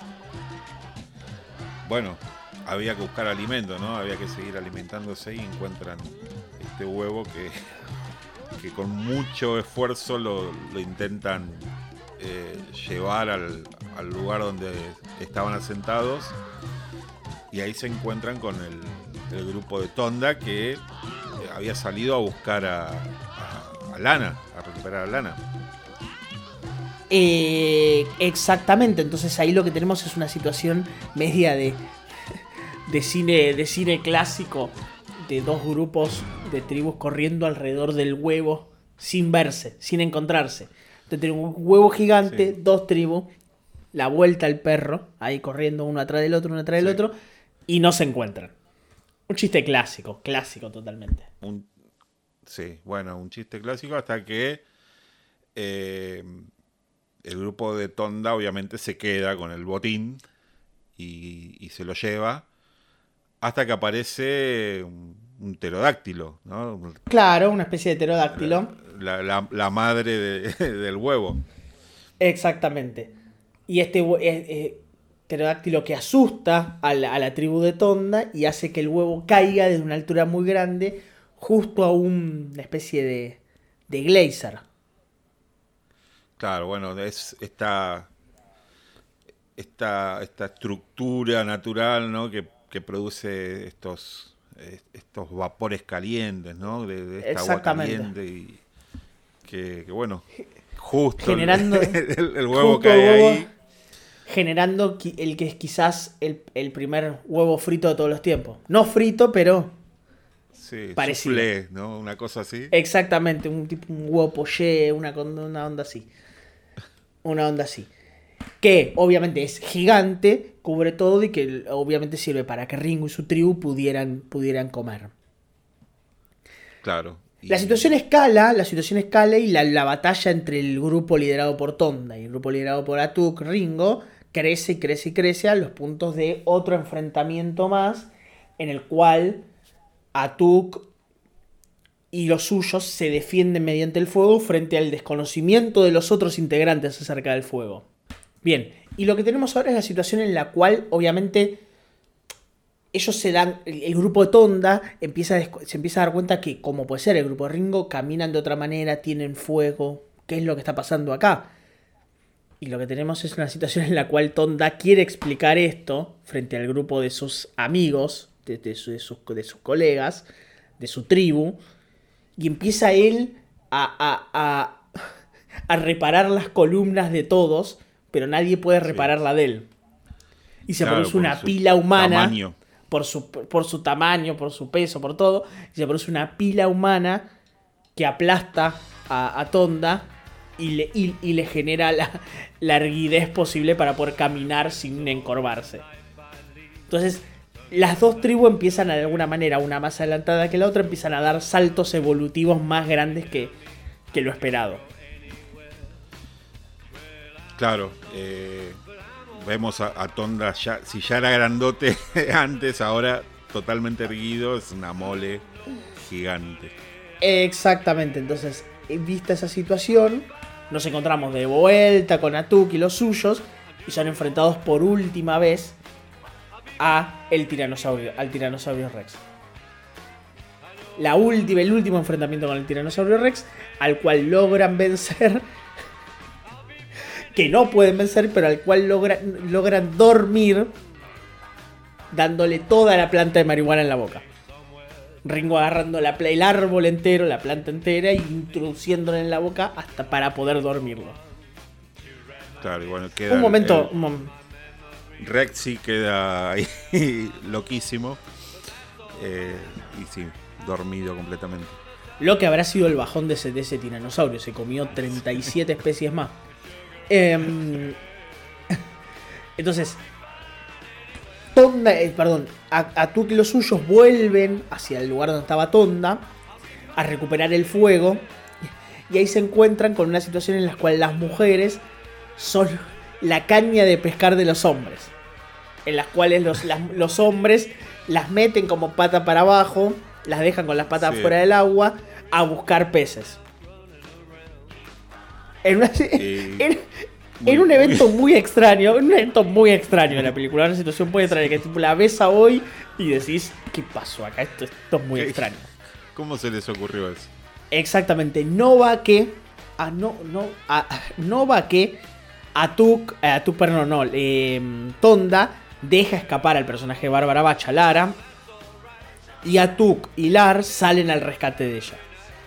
Logran salvar a Lara, pero. A, eh, a- a la- a- a Lana, pero Lar se va por las torrentes de agua. Y acá viene un segundo momento más complicado de la película, más extraño, una decisión muy extraña de la película, que es que por alguna razón, que no- no- yo no, no, no podría explicarlo, es transportado a la era de hielo. Cae en un lugar Claro. que es la era de hielo. Queda en un lugar cercano a la era del hielo. Exactamente, en un lugar cercano a la era de hielo. Venimos de un clima tropical termina casi en esta- desértico sí. y termina en esta, en, esta, en esta era de hielo en la cual no entendemos bien por qué razón hay un Yeti. y este Yeti, que es- no, no, no, no sería el mejor Yeti de todos los tiempos, no sería el, el Yeti mejor diseñado de todos los tiempos, sale a la búsqueda del Ar. Sí, bueno, lo persigue con, con caídas, ¿no? Con, con este piso resbaladizo. El Lar vestido con, con este taparrabos ahí muriéndose de frío y, y bueno, queda ahí como la- al, a ver qué pasó, ¿no? Con, con él. Exactamente. Volvemos al lugar donde está, donde está a- volvemos al lugar desértico y nos encontramos con Atuk y Lana juntos, llegando a donde estaban el resto de los habitantes de la tribu de, de Atuk. Y ella toda mojada, empapada, necesita como un abrigo o algo para, para poder secarse. Y Atuk en un gesto muy poco amable, agarra las telas que tiene... se me fue el nombre del personaje de Shilly Long. Eh, agarra las Tala. telas que tiene Tala, la tira ella al piso y se las da a, a, a Lana. Provocando obviamente la desilusión, el enojo y el- un ataque de celos aún mayor por parte de, la, de, de Tala. Pero bueno, es como generalizado esta, esta cosa de adular a, a Lana, ¿no? Porque todos van tras ella. Y ella. De alguna manera se aprovecha de la situación, obviamente. Bueno, ya que estoy acá, me- ocupo el lugar de, de primera dama. Exactamente. Y ahí esto despierta el clic final, como el comienzo del tercer acto de la película, que es Tala yendo a, a la tribu de. mm, de, ¿cómo De se llama? Tonda. De Tonda para explicar la situación. No sin antes insertarnos de vuelta. Todos los personajes de la tribu de Atuk van hacia la era de hielo a buscar al Ar y al principio no lo encuentran hasta que se hasta que en algún momento con fuego, con las antorchas y con todo lo demás se encuentran un bloque de hielo gigante en el cual está Lara atrapado y el Yeti atrapado. Claro, como ¿Por qué el Yeti está atrapado? De, de persecución. En posición de persecución. ¿Por qué el Yeti está atrapado si toda la vida vivió en el mundo del hielo? Preguntas que jamás, que, que jamás obtendrán respuesta. Y aparte, ¿por qué los con- se congelaron instantáneamente en esa pose? ¿Por qué no? se congelaron tan- instantáneamente eh, justamente en esa pose? Preguntas que nunca obtendrán respuesta. Em, un trabajo muy A ver. fino, con el fuego, picando. Pará, pará, pará, pará, pará. Pará, pará, pará, pará. Eh, Dennis Quaid, un poco que, que predice su película, ¿no? Del el día después de mañana. El día después de mañana. eso, Exactamente. Es el mundo se que se congela. congelaban instantáneamente. Exactamente, exactamente. Es una referencia, es una referencia. Mientras ellos están tratando de descongelar al personaje de Dennis Quaid, al Ar, y, y no al Yeti, Tonda está haciendo como un casting de nueva futura mujer. O sea, ya asumió que Lana no está más. Y, eh, y- y, mm, Ah, Dios, no me voy a acordar nombre. Gaitala se suma a ese casting sin querer, sin querer queriendo, o sea, sin querer participar de eso. Y acá viene una escena en la cual hay como un toqueteo, mostrada de cola, otros tiempos, otros tiempos. Una cosa más Olmedo y Porcel, una cosa más. A los cirujanos se les va la mano. Un camarero nocturno, un camarero de noche. Eh, camarero de noche, enfermero de día, claro, un Tristán, un Gerardo y Hugo Sofovich. Eh, el momento más picaresco. Ahí, ahí básicamente Tala lo que les dice es, no, no, no, pará, pará. Lana está viva, está en este lugar. Vayan ahí, recuperen y vayan a buscar a, a la tribu de, de Atuk y háganlo porque yo estoy celosa. Y si yo no tengo Atuk, no lo va a tener nadie. Básicamente. El descongelamiento se produce también muy rápido, sin, sin, sin nada de eso. Pero el Yeti logra de- de- descongelarse antes. Claro. Con lo cual, bueno, en- en- para mí uno de los momentos igual más graciosos de la película, que es toda la escena en la cual no pueden destrabar al personaje de Denis Quaid Alar, eh, me, me da bastante risa. Y ahí arranca el momento de hielo y momento comedia física. Un montón de gente desplazándose por el hielo e intentando no Y patinar. cayéndose, ¿no? Y, y bueno, hilar. El segmento- eh, aún en el bloque de hielo también, ¿no? Se lo llevan así como la rastra. Y el, segmento Benny Hill. cayéndose, ¿no? No, El segmento, el segmento Benny Hill. La sección, la sección Benny Hill. Encontramos que Atuk, eh, que, que Atuk, perdón, que Tonda se encuentra con el personaje de, de, de- ¿cómo se llama? De Lana y el personaje de Lana las vuelven a secuestrar y se la llevan a otro lugar. A su vez, secuestran también a, Lan, a, a Tala y secuestran también a el padre de Tala, Gogo. Y acá ya nos acercamos al clima total del final de la película porque empieza la- lo que sería conseguir las armas, otro pasaje evolutivo muy grande donde se hacen hachas, se hacen piedras, se hacen lanzas. Como que los personajes aprendieron muy rápido el manejo de un montón de herramientas, de gomeras y un montón de cosas así, de ondas en realidad más que gomeras, para poder enfrentar a la tribu de, de Tonda. Claro, eh, eh, se da esto, ¿no? De, de que intentan combinar elementos para crear armas y van como prueba y error. Y, y se dan cuenta que atándolo pueden unir un palo con una piedra, pueden afilar un, un palo y, y- y bueno, eh, Atuk probando la onda. Una clara Exactamente, y- referencia a David y Goliat, ¿no? Exactamente. Y obviamente, y una de las cosas que pasan es que llenan de calabazas, de las famosas calabazas que hay en la película, con, las, con estos frutos de la planta de marihuana y se los dan de comer a la lagartija, a la lagartija gigante. Y estamos todos listos para la batalla final ya casi. Un plan bastante hecho por el parte de, de- de- de- la tribu de Atuk para asaltar sobre la tribu de Tonda y lograr que lograr vencerlo y recuperar a, tanto a Lana como a Tala como a Gogo. Sí, igual déjame ir, antes de meternos en el final, un poquito para atrás, algo que te quería comentar y ahora me olvidé. Eh, en esta secuencia de, de descubrimientos ¿no? del fuego y de, de la cocción y todo, eh, no, no- no quiero asegurarlo, pero eh, creo que fue ahí, donde suena una música incidental que es muy parecida a la de 2001 esta cosa Sí. épica. Es Eh, una totalmente. copia.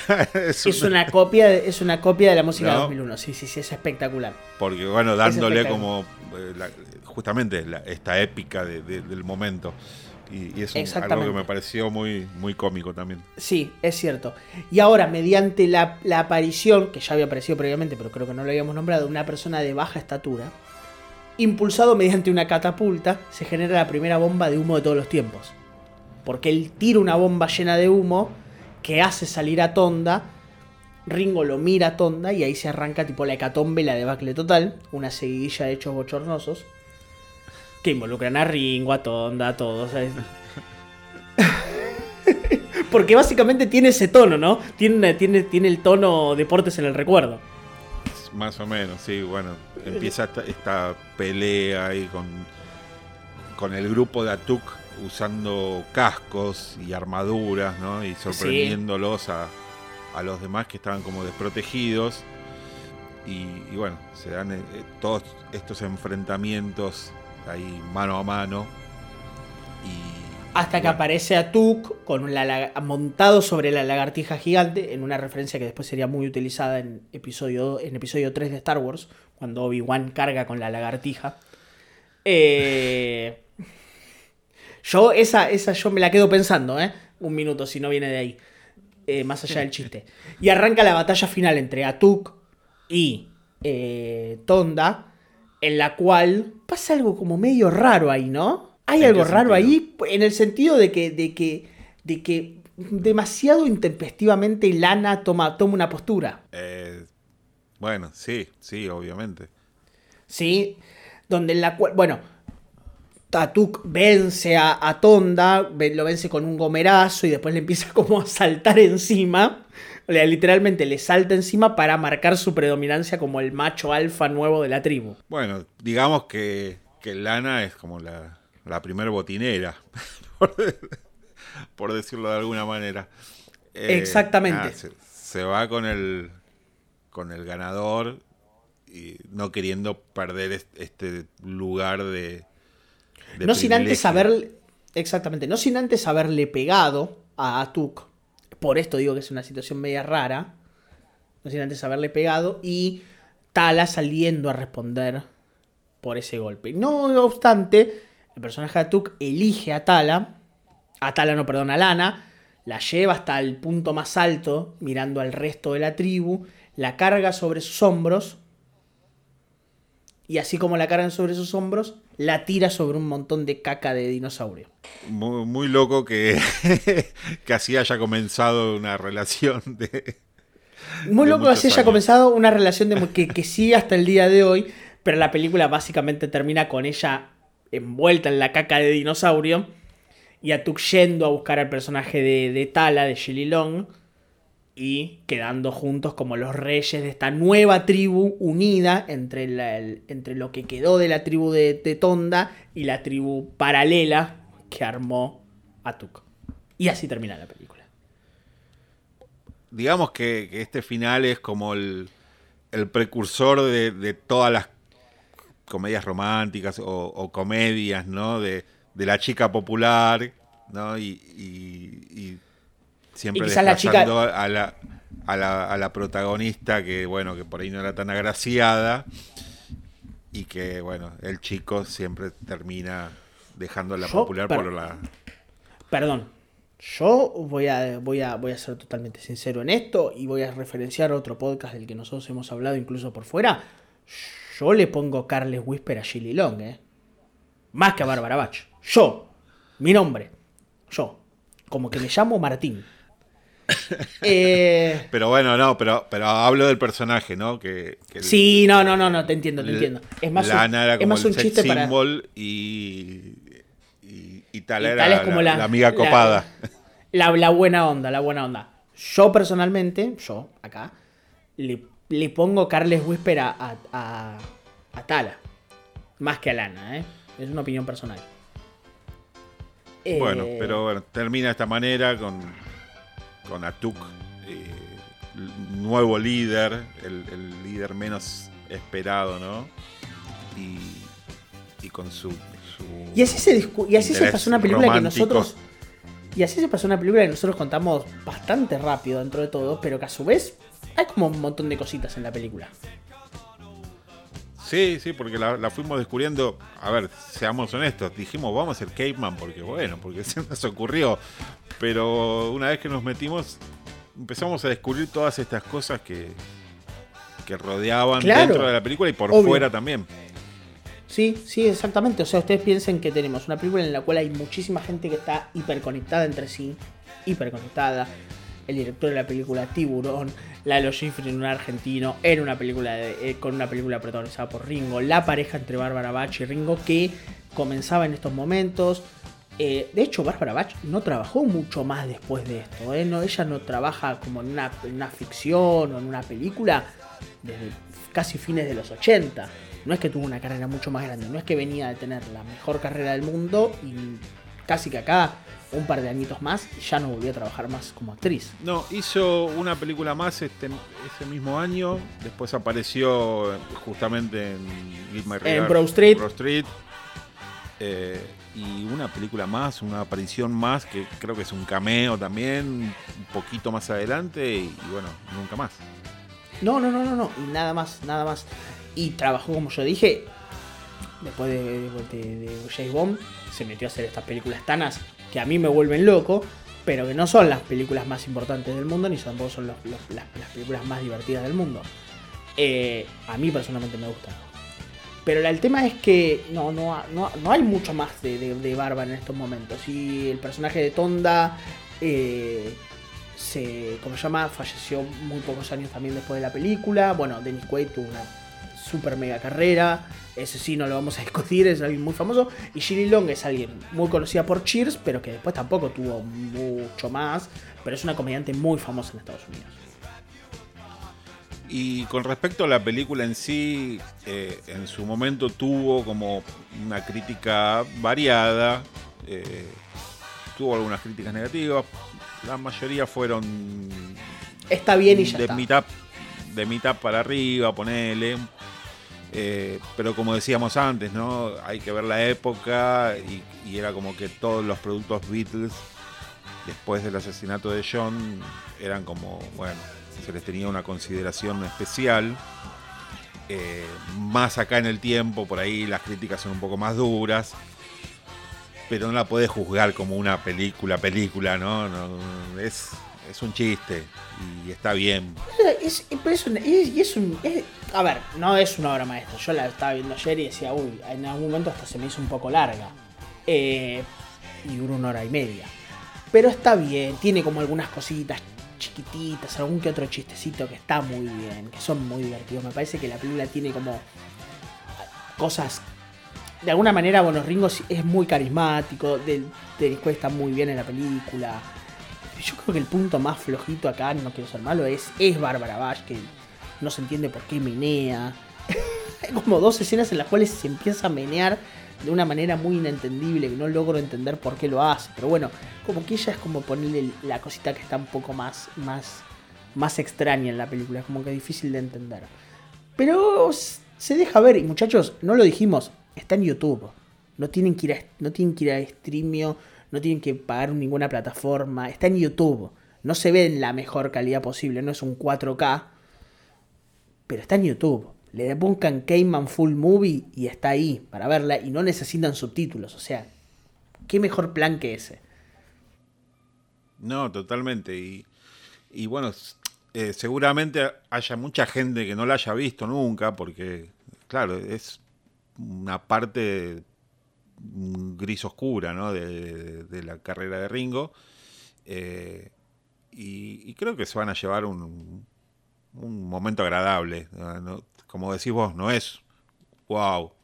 Porque de hecho no hay películas que sean wow de, de la banda eh, o, o de sus integrantes. Eh, eh, no. bastante bien. Si te metes quizás, si te metes quizás en las producciones de George como productor, ahí sí. Pero como actores, no, no hay como grandes cosas. y no. Es- No, es- no, pero no. dentro de lo que hay está, es, es bastante amena y es divertida. Y, y bueno, nada. es- está Ringo, que ya con eso garpa. Que ya con eso ya garpa, sí, totalmente, total, total y completamente. No tenemos nada más para decir hoy. ¿Ya estamos? Ya estamos. Es el episodio de Ringo. Si llegaron hasta acá, avísennos. Y si no llegaron, no se van a Y si no enterar. llegaron, exactamente, exactamente. ¿Qué queda por decir nada más? Lo que dijimos, lo que dijimos nuevamente. Está bien, es divertida. O sea, no, no, no, no se van a llevar. Es una muy buena película para ir un martes a las 10 de la noche. antes de irse a dormir. Martes, un miércoles. No es para un fin de semana. O es para un fin de semana de esos en los cuales ya.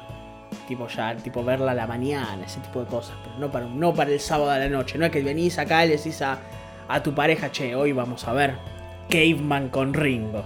No. O para ver solo, tranquilo, un día de la semana. Ese día no hay, no hay fútbol, no hay nada para hacer. Y pongo Caveman. ¿Es eso? Mira un capítulo de una serie. No, mira Caveman. Em, hasta acá llegamos por hoy. Apple Podcast, Google Podcast, Spotify, 5 estrellas. Eh, ¿Qué más? Nada más. Comenten Telegram. en las encuestas, Telegram, Relación Podcast en Telegram. eh, y creo que nada más. Y en algún momento volveremos a, Twitch. En algún momento vamos a volver a Twitch, sí, sí, sí. Eh, tenemos que hacer eh, promesa acá en el episodio, vamos a tratar de ver lo de los videos, pero, y te lo digo así como para el pasar, se me ocurrió que el próximo Twitch que podemos hacer en lugar del de los videos, vamos a ponernos a ver instrumentos Beatles. Y ahí tenemos las fotos para ver. Dale. Así que, así que estamos para eso. Muchísimas gracias por habernos escuchado. Mi nombre es Maximiliano. Chao a todos. Mi nombre es Atuk. Y nos vemos la próxima. Chau, chau. Chao.